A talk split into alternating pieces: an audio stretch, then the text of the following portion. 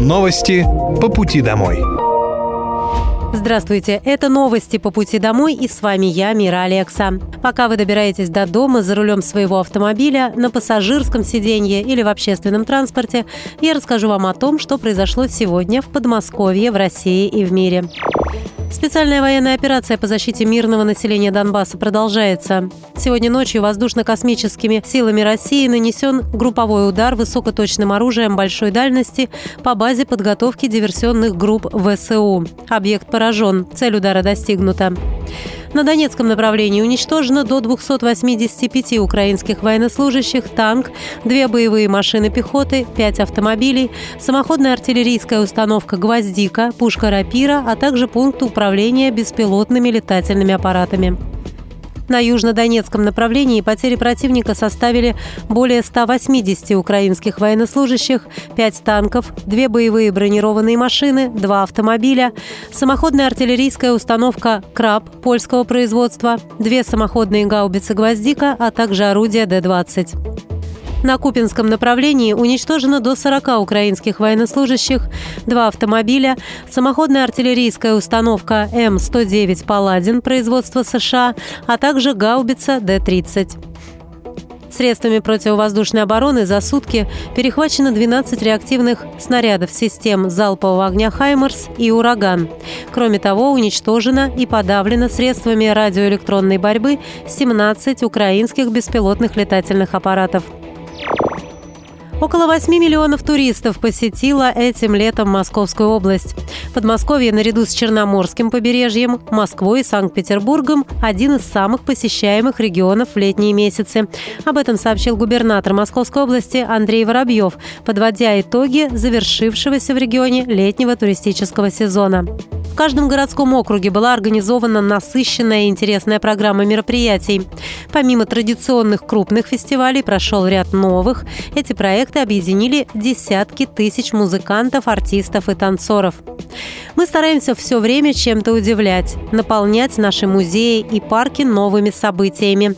Так впервые провели фестивали «Город танцует в парках» и «На одной волне». А наши традиционные фестивали Чайковского, «Лето музыка музей», джазовые сезоны, гастрономический стали еще популярнее. Всего этим летом у нас прошло около 300 крупных мероприятий, на каждое из которых собралось более 2000 человек, сказал Андрей Воробьев. Всего за летний период подмосковные парки посетили 21,8 миллиона человек. Это на 2 миллиона больше, чем в прошлом. А самым посещаемым стал парк Пехорка в Балашихе. И почти 1 миллион любителей искусства за три летних месяца посетили подмосковный музей. Государственные – более 610 тысяч человек, муниципальные – более 370. Обо всех событиях можно узнать на главном туристическом портале Московской области welcome.mosrec.ru.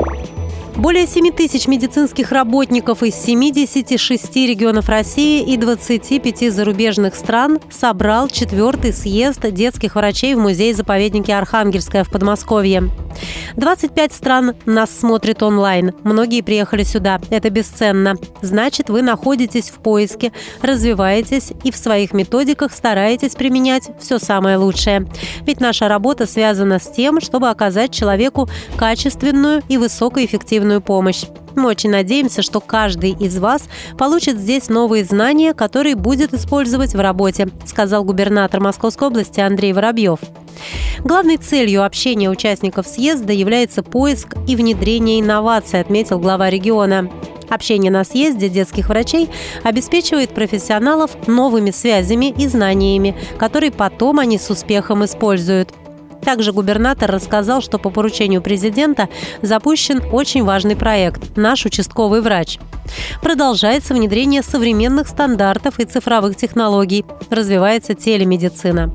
На съезде медики обменяются опытом и поделятся уникальными подходами к работе, после чего внедрят полученный опыт в своих учреждениях. По словам Андрея Воробьева, такие встречи помогают в сфере здравоохранения постоянно развиваться. Съезд продлится 4 дня. Для участников подготовлены тренинги и мастер-классы, позволяющие приобрести навыки оказания первой и неотложной медицинской помощи, атоскопии, сердечно-легочной реанимации, узнать о работе школ бронхиальной астмы и сахарного диабета, познакомиться с принципами арт-терапии и развитием эмоционального интеллекта. Также будут проводиться онлайн-лекции. С докладами выступят отечественные и зарубежные специалисты по детской медицине. Всех работников скорой помощи застраховали в Подмосковье. Теперь они смогут получать денежные компенсации при возникновении несчастных случаев. Страховые полисы для всех бригад начали оформлять 1 сентября, рассказал губернатор Московской области Андрей Воробьев.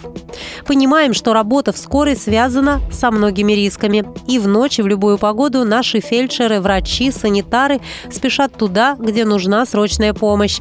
Или счет идет уже на минуты. Это и скорость на трассе, и путь по бездорожью, по сложным участкам, если надо, подчеркнул глава региона. Страхование действует в случаях инвалидности из-за несчастных случаев, утраты трудоспособности, тяжелого или легкого увечья, к которым относятся ранения, травмы, контузии и в случае смерти при исполнении трудовых обязанностей. Также в Подмосковье завершается разработка функции «Тревожная кнопка» на планшетах, с которыми работают бригады скорой помощи. Благодаря этому фельдшеры смогут оперативно вызывать полицию. Число госуслуг, которые доступны для жителей и бизнеса на подмосковном региональном портале, достигло 300. 34 услуги предоставляются проактивно, 12 комплексно. В Подмосковье идет постоянная работа по оцифровке госуслуг. Кроме того, электронные услуги стараются сделать удобными и понятными даже начинающему пользователю. В онлайн-формы заявлений внедряют умные сервисы и подсказки. В 2023 году в электронный вид было переведено более 20 госуслуг. Теперь онлайн можно приватизировать муниципальное жилье, направить запрос на подготовку техпаспорта квартиры, подать заявление на техосмотр машины, оформить компенсацию на оплату местной телефонной связи. В этом году в Подмосковье в цифре появились новые меры поддержки семей с инвалидами, многодетных семей и неработающих пенсионеров – для льготников стал доступен электронный социальный паспорт. Теперь носить бумажные документы не нужно. Человек скачивает приложение и показывает QR-код там, где хочет воспользоваться льготами. На портале можно не только получить электронные услуги, но и записаться на ТО автомобиля, посещение МФЦ или военкомата, получить выписку из Государственного лесного реестра, проверить очередь в детский сад и оплатить коммунальные услуги. Портал работает почти 11 лет. Каждый месяц его посещают почти 4 миллиона пользователей. Помимо веб-версии портала госуслуг Московской области, доступна его мобильная версия – обновленное приложение «Добродел».